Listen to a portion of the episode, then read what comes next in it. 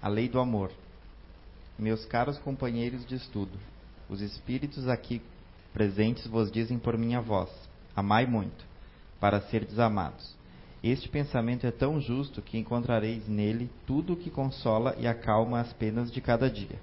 E mais ainda, praticando este ensinamento, vos elevareis de tal maneira acima da matéria que vos espiritualizareis antes mesmo de deixar o vosso corpo terreno. Tendo os estudos espíritas desenvolvido em vós a compreensão do futuro, tendes agora uma certeza, a ascensão até Deus com todas as promessas que respondem aos desejos de vossa alma. Deveis vos elevar bem alto, para julgar sem as limitações da matéria e não condenar vosso próximo sem antes terdes elevado vosso pensamento até Deus. Muito obrigada. Boa tarde a todos, de todos os planos. É muita alegria estarmos aqui Somos gratos pela acolhida. E nosso tema de hoje, então, dentro do programa de unificação, falando de família, nós vamos desenvolver a partir dessa imagem, mas que eu gostaria também de tinha anotado para falar sobre o mês da unificação, mas já foi antecipado, eu fico grata por isso. Então, nessa promoção de contato e intercâmbio o Centro Espírita, a Casa Espírita Horizonte de Luz de Ascurra, já recebeu o pessoal do Centro Espírita Encontro Fraterno. E hoje, então, estamos aqui no, na Casa Espírita Irmã Lúcia, muito felizes e novamente reiterando agradecimento pela acolhida gentil e amável né, que nos deram. Estamos aqui, considerando que é uma casa pequena nossa, somos em oito trabalhadores nós estamos aqui em peso, porque estamos aqui em mais de quatro, então estamos em mais de 50% da nossa casa aqui. E isso, na verdade, é motivo de muita honra. O tema escolhido, então, sobre família, nos foi dito que tudo que nós falássemos aqui devia ser alguma coisa voltado à questão da família. É uma praça, né? Não é é uma praça que nos leva para uma cidade, então o tema família é muito abrangente. E nós tentamos restringir, então, dentro desse, desse título, o lar com Jesus, santuário e fortaleza. Essa imagem nós colocamos propositalmente para fazermos referência a uma história dessas que a gente recebe pela internet e nem fonte tem de tanto tempo que faz mas que nos conta que em certa oportunidade, um artista, depois de muito tempo, um pintor, fazendo seu trabalho particular, não mostrou para ninguém a pintura que ele considerava a melhor obra que ele tinha feito. No dia em que ele ia tornar pública a obra, ele chamou a imprensa, um coquetel, então eram fotógrafos, repórteres, a população em peso daquela cidade, todo mundo compareceu para finalmente verem a obra a qual ele tinha se dedicado durante tanto tempo e dizia ser a melhor obra da sua vida, porque era a expressão íntima dele, mais pura, que ele podia ter lançado numa tela. As pessoas ansiosas para verem que poderia ser, e quando ele descerrou a tela, quando ele tirou o pano que cobria a tela. A imagem era de Jesus batendo a uma porta. E ele disse: o título é Quando Jesus bate na porta do coração. Todo mundo aplaudiu, achou maravilhoso, que expressão maravilhosa de, da, do que ia no íntimo dele. No entanto, um crítico perguntou a ele: Ok, você demorou tanto tempo para pintar uma obra e você esqueceu de um detalhe muito importante. Você esqueceu de pintar a fechadura. Jesus está batendo nessa porta e você esqueceu de colocar uma fechadura. Como Jesus vai entrar no coração se não tem fechadura? E aí o pintor disse: Esse é o grande detalhe da minha obra. porque as portas dos corações têm fechadura só pelo lado de dentro. Jesus não abre a porta do coração, ele bate a porta e ele entra se nós permitirmos que ele entre. E a partir dessa pequena historinha, nós vamos promover uma reflexão hoje que nós sempre pedimos que o que for dito, as reflexões que fazemos, não tenha pretensão, não tem realmente nenhuma pretensão de ser uma serem palavras prontas, acabadas, verdades, com autoridade de serem consideradas prontas e acabadas e elas saem daqui polidas, melhoradas. Mas tudo que nós falamos, nós temos sim a ousadia de tentar tocar o íntimo das pessoas. Que essa reflexão que vamos trazer seja uma reflexão conjunta e que ela vá para além das portas desta casa de oração que ela nos acompanhe quando sairmos daqui e possa fazer eco, barulho em nosso íntimo, para que então surta um efeito individual, de acordo com as características e a realidade e o que cada um de nós vivencia lá fora e que tenta adaptar a prática daquilo que nós viemos aqui buscar. Então, dentro dessa proposta de reflexão, nós vamos falar do lar com Jesus santuário e fortaleza. Lar, porque o lar não é a casa. O lar é toda a dinâmica que envolve a família que mora dentro de uma casa. O lar é aquilo que acontece de interrelações entre as pessoas. Então, o lar com Jesus é o envolvimento das pessoas que compõem a família, que o formam. O lar como santuário e fortaleza. Um santuário, nós sabemos que é um lugar sagrado. Nós chamamos de santuário um lugar santo, é o santuário de oração. Nós chamamos de santuário, é um local de preservação, santuário das aves, por exemplo. Então, nós temos como santuário um lugar que tem um cuidado especial sobre ele. Um lugar que tem um carinho, que tem realmente uma proteção diferenciada sobre esse ambiente, por alguma razão específica. No caso do lar, nós propomos que essa razão seja Jesus. E o lugar fortificado, quando nós falamos de uma fortaleza, nós lembramos de um lugar que tem resistência, de um lugar que tem um manto de proteção, que tem que nada que não sofre ataques, que é resistente a ataques. E é nesse sentido que nós vamos desenvolver o nosso tema com a brevidade possível. Mencionei rapidamente, sem atentar muito para a formalidade, as, a, a, a, pesquisa foi feita sites e no Evangelho segundo o Espiritismo, no livro Os Mensageiros de André Luiz, especialmente no livro de Chico Xavier, uh, de Neio Lúcio, Psicografia de Chico Xavier, Jesus no Lar. Qualquer coisa eu menciono oportunamente quando fazem as citações, mas eu não gosto de falar cada vez porque tira o raciocínio da exposição. No livro Jesus no Lar, que é do espírito Neio Lúcio e Chico Xavier, Neio Lúcio nos narra dos encontros que Jesus promovia nos finais de tarde, quando ele se reunia com os apóstolos e amigos nas, na casa de Pedro. Nesses encontros era comum os apóstolos, na dúvida entre a tentativa de praticar o que Jesus dizia, adequar aquilo à vida que eles levavam, eles sempre tinham dúvidas e perguntavam a Jesus sobre coisas do cotidiano para que ele esclarecesse em relação à boa nova, em relação aos ensinamentos que ele estava trazendo. Eles faziam perguntas para serem esclarecidos. Então Jesus promovia reflexões em torno dos próprios ensinamentos na casa de Pedro, que Neio Lúcio nos traz nesse livro, Jesus no Lar.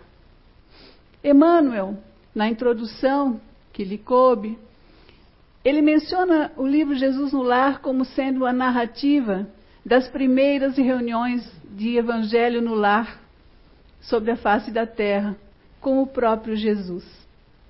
E na introdução, algumas partes que nós selecionamos, Emmanuel nos faz pensar a nossa relação com Jesus, a nossa ideia sobre Jesus. Ele diz: para a generalidade dos estudiosos, o Cristo permanece tão somente situado na história, modificando o curso dos acontecimentos políticos do mundo. Para quem tem só curiosidade de pesquisar, que quer saber mais, que vai atrás, mas vê pela superfície a presença de Jesus na Terra, eles não veem nada mais do que alguém que foi um personagem histórico e que veio e que interferiu na civilização. Para a maioria dos teólogos, diz Emmanuel, Jesus é um simples objeto de estudo, porque está nas Escrituras falando dele. Então, Jesus é um simples objeto de estudo para a maioria, ele não diz todos, dos teólogos, porque ele está nas letras sagradas, imprimindo novo rumo às interpretações da fé. Para os filósofos, Jesus é o centro de, polêmicas infindáveis. E para a multidão dos crentes inertes, para a multidão daqueles que acreditam, mas não transformam a sua crença em obras, Jesus é só o benfeitor providencial nas crises inquietantes da vida comum. Seja, para muitos, Jesus é só aquele socorro que a gente se lembra de pedir na hora da necessidade. Nesse trecho que eu acabei de ler, Emmanuel nos chama a atenção do olhar sobre a presença de Jesus na Terra com superficialidade. Ele nos chama a atenção de ver Jesus como mais um que passou. Tudo bem que ele tenha feito tudo o que fez, mas ele foi um personagem histórico. Então ele chama a atenção que é sobre posturas perante o conhecimento sobre a obra de Jesus, sobre o que ele nos fez aqui, apenas como superfície. Mas aí Emmanuel coloca: todavia, quando o homem percebe a grandeza da boa nova de Jesus, compreende que o mestre não é apenas um reformador de civilização, como pensam os estudiosos, ele não é apenas um legislador da crença, como pensam os teólogos. Ele não é apenas um condutor de raciocínio filosófico, como pensam os filósofos. Ele não é um doador de facilidades terrestres, como pensam os crentes inertes. Jesus, quando ele é compreendido na grandeza da Boa Nova, quando em profundidade se entende a essência do que ele nos trouxe, da proposta dele para nós, ele também vai ser, acima de tudo, compreendido como o renovador da vida de cada um de nós. Essa reflexão do Emmanuel continua dizendo então sobre que ele seja o renovador da vida de cada um. Ele nos diz que atingindo o ápice desse entendimento, atingindo o ponto máximo da compreensão da importância das palavras de Jesus, do exemplo, do que ele nos trouxe na condução da nossa vida para nosso progresso espiritual, para nossa evolução, quando conseguimos entender em profundidade, atingindo o máximo desse entendimento, nós, a criatura, nós, traz o amigo celeste Jesus ao santuário familiar. Onde Jesus, então, passa a controlar as paixões, a corrigir as maneiras e a inspirar as palavras. Como que Jesus faz isso? Pela força? Não, exemplificando o amor a que nós teremos acesso quando compreendermos a essência do que ele nos deixou. Então, ele passando a fazer isso, ele nos habilitará como aprendizes a traduzir-lhe os ensinamentos eternos através de ações vivas. Ações vivas. A palavra de Jesus não é nada enquanto for uma palavra escrita. É muito bonito ler o Evangelho. É muito bonito escutar. Maravilhoso. No entanto, isso não a torna uma realidade na nossa vida. A palavra, as letras, são uma coisa abstrata. Felicidade. Felicidade é uma coisa abstrata. Felicidade é felicidade. O que, que acontece para a felicidade existir? Tem que ver alguém que seja feliz. Aí ele tem felicidade. Ela está concretizada nele. A mesma coisa a palavra de Jesus. As letras da Boa Nova, elas não são nada se não vierem fazer sentido através das nossas mãos, das nossas obras, das nossas atitudes, sendo transformadas em realidade. E é a isso que Emmanuel nos alerta, de começarmos a deixar de ver Jesus pela superficialidade, mas sim começarmos a tentar entender a essência do que ele nos propõe, e nós o entenderemos como renovador da vida de cada um. Quando o evangelho penetra no lar, diz Emmanuel, o coração abre mais facilmente a porta ao Mestre Divino. O evangelho como? A letra? Não. É quando as atitudes que ele propõe, que ele nos propõe, entram na nossa vida, no lar, como lugar acolhedor da nossa família, mas no lar também considerado um lugar íntimo, onde nós estamos, a nossa intimidade. Então Jesus bate a nossa porta, uma porta que não tem fechadura por fora. Pela porta do coração, quando somos sensibilizados pelo Evangelho, por sua essência, Jesus entra na nossa casa. Jesus entra na nossa vida. Alguém pode fazer isso por mim? Não. Porque quem abre a porta da minha casa sou eu. Cada um abre a sua porta. André Luiz, na psicografia de Chico Xavier, no livro Os Mensageiros, no capítulo 37 desse livro, chamado No Santuário Doméstico, ele, ele faz uma exemplificação muito forte a respeito da fortaleza do santuário que se torna a casa através da prece, através do evangelho de Jesus vivenciado ali. Ele conta, sabemos que André Luiz, os diversos livros que ele tem, ele nos conta quando ele, de, de, de vindas à Terra, vindas de nosso lar, de grupos de estudiosos, ele incluído, né, de aprendizes, sempre orientados por um instrutor, em que eles vêm para estudo, para aprendizado ou para auxílio, eventualmente. E ele conta então que numa dessas vindas, eles estavam numa casa em que estavam fazendo uma prece e eles estavam ali acompanhando naquele ambiente a espiritualidade benfeitora que estava dando suporte àquele momento. O instrutor era Aniceto e André Luiz percebeu que lá fora Além das portas da casa, havia um grupo de vultos sombrios, de seres das sombras, que se encaminhavam para aquela casa onde eles estavam. O instrutor Aniceto tranquilizou André Luiz e disse: Olha, vou te mostrar o poder da prece. E explicou.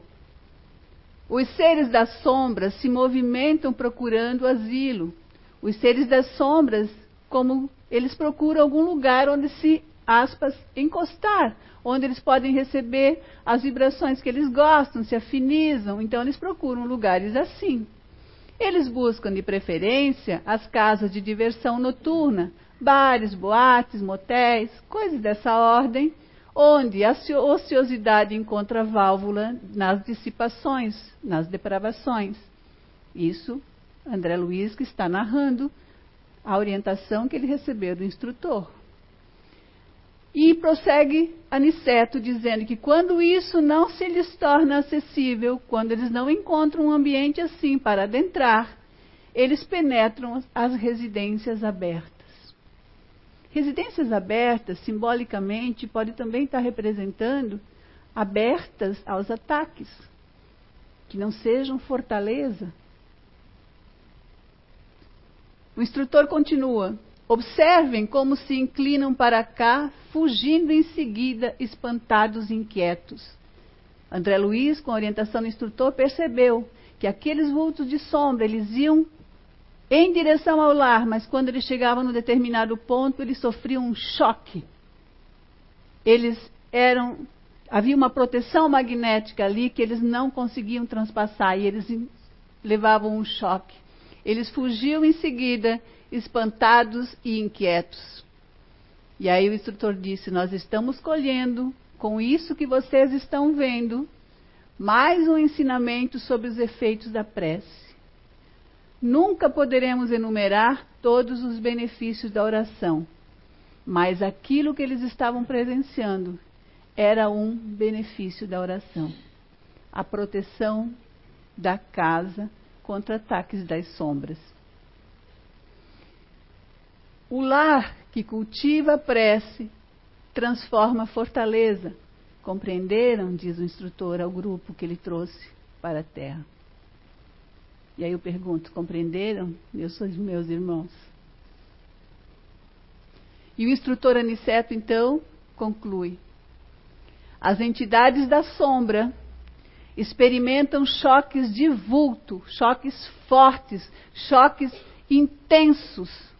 Elas não conseguem, é uma, é uma força muito grande que as repele quando elas entram em contato com as vibrações luminosas deste santuário doméstico, que no caso o exemplo onde eles estavam, e é por isso que essas entidades se mantêm à distância procurando outros rumos. Estamos falando do lar protegido pela presença de Jesus. A importância da oração e do evangelho no lar como for, como forma de alimentar as energias positivas, as vibrações salutares dentro do nosso ambiente. Sempre que se ora num lar, prepara-se a melhoria do ambiente doméstico. Está lá no mesmo livro de André Luiz, ele dizendo isso. O cultivo dos bons pensamentos satura o ambiente doméstico de boas vibrações, facilita a presença dos benfeitores espirituais que trazem amparo e inspiração necessários para superar as dificuldades que porventura surjam na vida. Nós criamos o nosso ambiente doméstico pelos nossos pensamentos, pelas nossas atitudes. O culto familiar do Evangelho não é tão só um curso de iluminação interior. Fazer o Evangelho no lar não é só para eu me esclarecer, ai que bonita essa palavra, eu vou me sentir bem, ai eu me sinto tão bem depois do Evangelho no lar, eu sinto as vibrações positivas, existem sim mas ele é também um processo avançado de defesa exterior, mais do que beneficiar, higienizar a psicosfera, elevar espiritualmente as pessoas que estão participando desse culto. O culto no Evangelho do Lar promove essa defesa exterior, como nós vimos a narrativa de André Luiz antes, pela claridade espiritual que acende à sua volta. O homem que ora o homem que faz prece traz consigo inalienável couraça, ninguém tira, ninguém tira dele, é dele a proteção que ele tem. O lar que cultiva a prece transforma-se em fortaleza. O homem é revestido de uma couraça de, digamos, de um, de um manto, de uma proteção, né? E o lar cultiva a prece, o lar se transforma em fortaleza, ou seja, nós vimos que fortaleza é um lugar resistente, que é, não sofre ataques, que tem defesa contra ataques. Então Jesus nos bate a porta. E a chave não está por fora, fechadura só tem por dentro. Allan Kardec menciona no capítulo 25 do Evangelho segundo o Espiritismo, que, que fala, cujo título é Buscai e achareis, no tópico Ajuda-te a ti mesmo, que o céu te ajudará, ele faz menção à prece. As atitudes de prece. As nossas atitudes quando queremos nos associar quando queremos o amparo, quando queremos a ajuda dos bons espíritos. Pedi se vos, e se vos dará. Buscai e achareis. Batei a porta e se vos abrirá. Eu transcrevi só o, o versículo 7 de Mateus, porque Allan Kardec transcreve essa passagem de Jesus.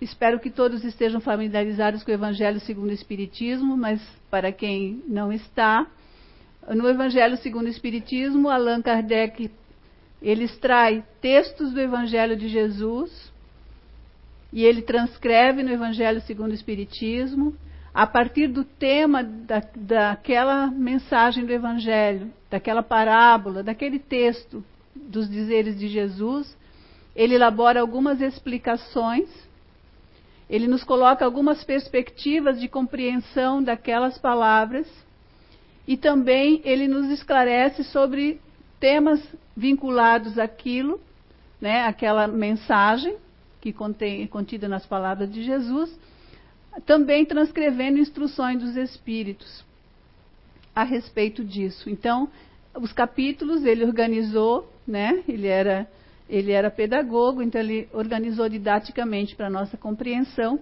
e ele transcreveu então essa passagem de Mateus da qual eu só transcrevi aqui no slide o, o versículo 7. Pedi e se vos dará, buscai e achareis, batei a porta e se vos abrirá. Ele esclarece, esclarecimento é longo, mas resumida, eu tirei um tópico para tentar falar de alguma coisa a respeito disso o mais objetivamente possível que essa, essa passagem ela pode ser entendida de dois pontos de vista. O ponto de vista terreno, das nossas necessidades aqui. Nesse ponto de vista, as palavras de Jesus condicionam, deixam claro que o auxílio do alto, o auxílio à nossa busca está condicionado à nossa iniciativa. É necessária a nossa iniciativa a nossa parcela de empenho para a gente conseguir. Olha só. Primeiro ele diz: pedir, buscai, batei a porta, ou seja, faça a vossa parte. E aí as providências, e se vos dará, depois que você pedir. E achareis, depois que você buscar. Nesse sentido que Allan Kardec nos diz que nós podemos entender também a nossa parte. Ele fala isso dizendo que Deus não nos tira a responsabilidade do trabalho pelas nossas conquistas. E aí ele conclui dizendo: procura e acharás, trabalhe e produzirás, e dessa maneira serás filho das tuas obras, terás dela um mérito e serás recompensado de acordo com o que, com o que hajas feito. Isso está no, no Evangelho segundo o Espiritismo, capítulo 25, item 3. E aí ele acrescenta o outro ponto de vista, o moral. Das nossas disposições íntimas. Quando nós precisamos de ajuda, nós temos que pedir alguma coisa para as nossas disposições íntimas. Essas palavras de Jesus, do ponto de vista moral, significam pedir a luz para clarear o caminho e ela vai ser dada. Pedi forças para resistirdes ao mal e as tereis. Pedi a assistência dos bons espíritos e eles virão acompanhar-vos. Pedi bons conselhos e eles não vos serão jamais recusados. Prosseguindo, Allan Kardec também no capítulo 27 nos dá uma palavra que a gente está tentando resumir para poder trazer o tema dentro do tempo. A ação da prece no pedir obtereis. Veja, lá atrás o 25 é buscar e achareis. Agora o outro, pedir e obtereis. E aqui ele fala da ação da prece. Pela prece, o homem obtém o concurso dos bons espíritos que acorrem a sustentá-lo em suas boas resoluções e a inspirar-lhe coisas sãs. Ou seja, pela prece a gente consegue a ajuda, o auxílio dos bons espíritos que nos, nos sustentam, nos dão amparo, nos dão base nas nossas, se pedirmos, nas nossas decisões e nas nossas boas ideias. O homem adquire desse modo a força moral necessária a vencer as dificuldades e a voltar ao caminho reto, se ele se afastou. Está sofrendo, percebeu que andou fazendo algumas coisas que equivocadas, que agora ele se afastou do caminho reto e está sofrendo as consequências, tá, ó.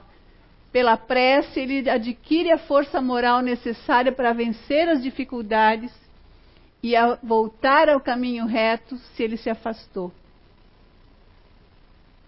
Por meio da prece, pode também o homem desviar de si os males que ele atrairia pelas suas próprias faltas.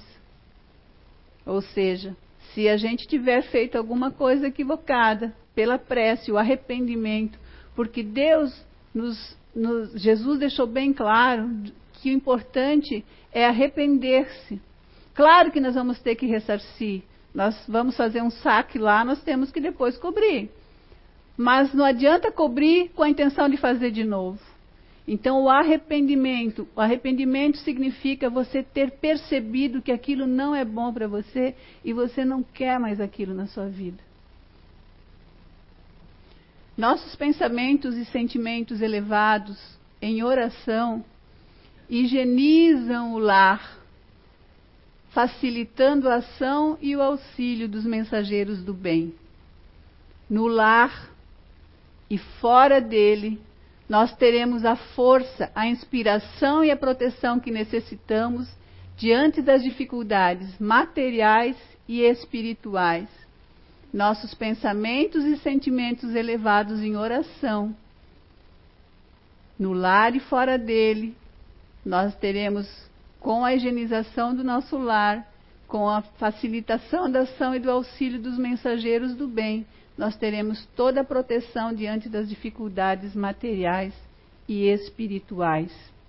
Por isso, o tema: o lar com Jesus.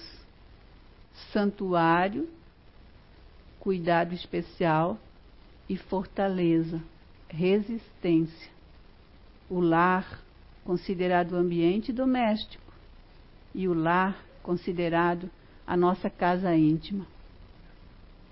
Está no pensamento o poder da prece, que por nada depende nem das palavras, nem do lugar, nem do momento em que seja feita. Allan Kardec nos diz, e ele amplamente depois fala, que a prece ela não precisa ser dita com palavras difíceis, não precisa ser falada, basta um, um rápido pensamento com uma intenção realmente de ah, com aquela intenção centrada naquilo que se está fazendo, é uma prece. A prece é também toda atitude no bem, no amor, é o que ele falou na, na abertura inicial. Quando ela me perguntou: o que, que você quer que a gente leia? Alguma página específica de algum livro para ser harmonização que combine com a nossa expositiva? E aí é a nossa prática também no nosso centro, foi dito, ó, abra o livro que você escolher e o que você abrir vai ser providencial, porque a espiritualidade já aproveita, sabe do que nós necessitamos, já sabe todo o planejamento, nós somos só ferramentas deles. Então, todo esse ambiente em que os, cada um de nós veio buscar hoje, que nós estamos inseridos nessa casa de oração, já é preparado muito antes. Então, nós somos meros instrumentos nesse momento. A gente não não, não pode perder nunca a certeza do amparo diante das coisas. E a prova maior disso, nós sempre temos, e é muito interessante porque nos fortalece a fé, é que nós organizamos expositivas, nenhum fala para o outro como vai desenvolver o tema, não porque quer guardar segredo, mas porque não dá tempo mesmo. E aí chega na hora, alguém que vai lá, o paginista abre e o tema é justamente relacionado ao que vamos ver. Então nós temos amparo. Basta que a gente acredite e faça a nossa parte. Pode-se, portanto, orar em toda parte, a qualquer hora, a sós ou em comum. Em comum, em grande quantidade. Mas Allan Kardec nos diz: não adianta ter milhares de pessoas orando juntas, mas cada uma com um pensamento egoísta sobre alguma outra coisa. Essa prece não vai ter a força de três pessoas orando juntas com sincera concentração de pensamento, com sincera concentração de intenções. Sobre o Evangelho no Lar, que Emmanuel também falou, daquelas narrativas de Neio Lúcio como sendo o primeiro Evangelho no lar. Que lindo, que privilégio! Quando o Evangelho penetra no lar, o coração abre mais facilmente a porta ao Mestre Divino. E está ali Jesus batendo. Nós temos uma campanha permanente de Evangelho no lar, que nós, eu trouxe a foto da, do folder que nós temos na nossa casa espírita, mas as casas espíritas têm folders, às vezes eles só fazem campanhas e fazem referência, às vezes orientam durante as conversas fraternas. Mas é uma campanha permanente da prática do Evangelho no lar. Não é um ritual. Existe um roteiro, mais ou menos, para as pessoas saberem que tem um começo, meio e fim, que, e o que mais ou menos como se, se procede, porque é um respeito. Você está, na verdade, pedindo a presença da espiritualidade benfeitora, pedindo luz, fazendo aquilo que nós vimos agora, pedindo luz, pedindo orientação, pedindo higienização do ambiente, da sua casa. Na hora do evangelho no lar, lembrem, quando dois ou mais estiverem reunidos em meu nome, eu ali estarei. Então, a energia, a fluidificação da casa, a psicosfera das pessoas que participam ou daquelas pessoas que vão viver ali por nossa, por extensão das nossas preces, se higieniza. As paredes são impregnadas de fluidos bons que podemos manter depois com nossas atitudes durante a semana, mas pelo menos naquele momento na boa intenção, nós seremos amparados, nós receberemos a visita dos protetores. Então, o Evangelho no Lar consiste, para quem nunca, já ouviu ou para quem não vem pela primeira vez, o Evangelho no Lar consiste em você eleger um dia da semana, um horário em que você sabe que normalmente você vai estar em casa. Pode ser feito em uma pessoa só ou com as outras pessoas. Como ele quer promover a harmonização do ambiente, o evangelho no lar não pode ser feito, ah, eu quero que você faça. Ah, eu não quero. Vai, vai fazer. Não, você não pode violentar consciências que sejam um instrumento de harmonização. Se você quer fazer e ninguém quer acompanhar, faça sozinho. Não estará sozinho. Nós estaremos pensando que estamos, mas não estaremos sozinhos. E aí, lê-se uma passagem, faça uma prece de abertura, prece simples, com as nossas palavras, sem palavras rebuscadas Palavras simples, ditas de coração, rápidas.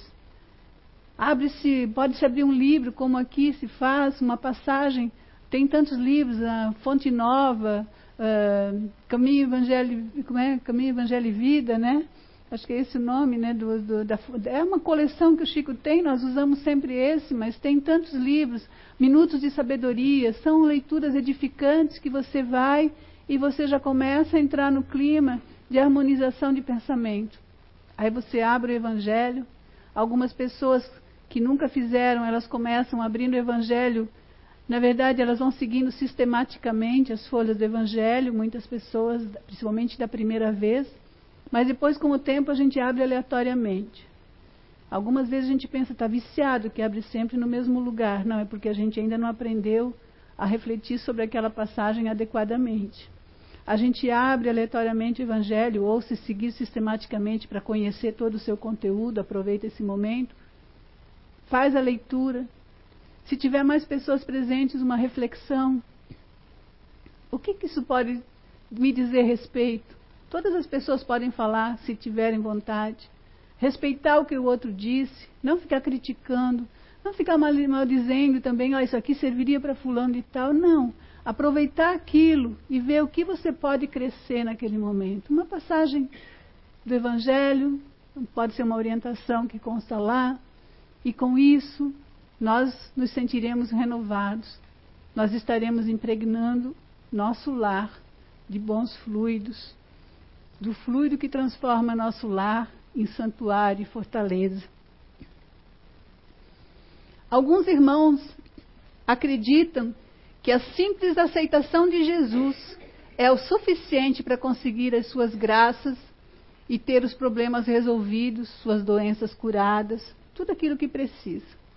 Isso é uma entrevista com Bianca Cirilo, tem um livro que está disponível, que é um site muito interessante para quem gosta. Eu gosto muito da BV Espírita, tem a maioria dos livros do Chico Xavier, grande quantidade. E esse livro, Jesus e o Espiritismo, são uma série de entrevistas gravadas pelo site IRC Espiritismo e que estão lá É, até eu acessei hoje para conferir se ainda estava lá. Tá.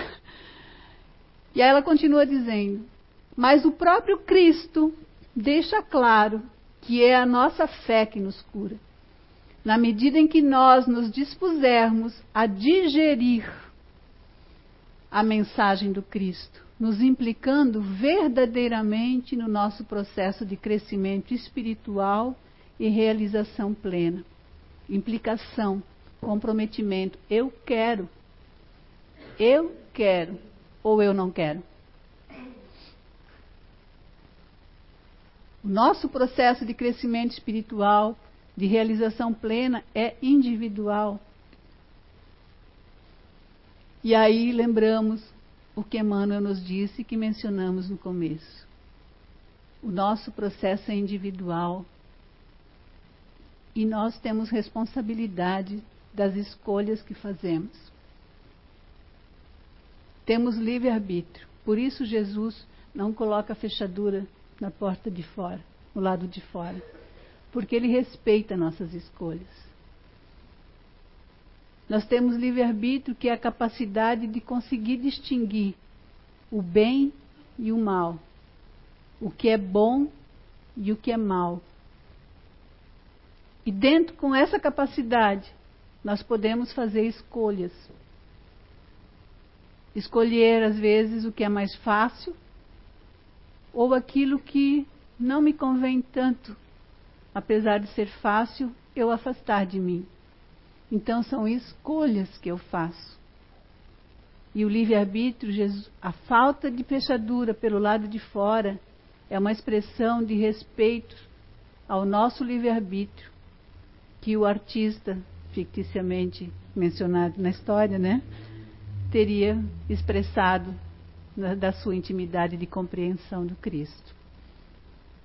Quando o homem percebe a grandeza da Boa Nova, compreende que o Mestre não é apenas o reformador da civilização, o legislador da crença, o condutor do raciocínio ou o doador de facilidades terrestres, quando o homem percebe a grandeza da Boa Nova, ele também vai perceber que o Cristo é, acima de tudo, o renovador da vida de cada um.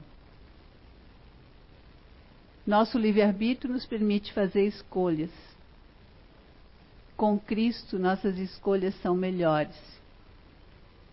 Suas palavras ressoam com força e vigor na alma de muitos de muitos encarnados, dos desencarnados também.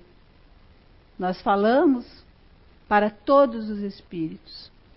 Suas palavras ressoam com força e vigor na alma de muitos, mas ainda assim, vários dos seus ensinamentos profundos permanecem quase inatingíveis, permanecem só olhados pela superfície para a maioria das pessoas talvez porque não parem para analisá-los.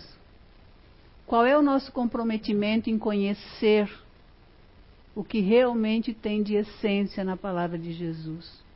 Um grande erro da humanidade foi associar, durante muito tempo, Jesus só à questão religiosa. A questão religiosa mecânica, não a questão religiosa de realmente conectar-nos com Deus. Jesus é muito mais que isso. Jesus, o renovador da vida de cada um, mas o poder de transformação do Evangelho precisa da nossa iniciativa, da nossa participação para fazer efeito na nossa vida. Jesus, opa, perdão, ele nos bate a porta e a fechadura só tem do lado de fora. E aí, Queremos abrir? Era o que nós tínhamos para falar hoje a respeito do tema que nos foi indicado. E só para fazer uma brincadeira, no final, toque, toque, toque. É Jesus batendo a porta. Jesus, mas eu não posso te deixar entrar, meu coração está uma bagunça. Sim, eu sei. É por isso que eu estou aqui. E era isso que nós tínhamos a falar hoje. Muito obrigada.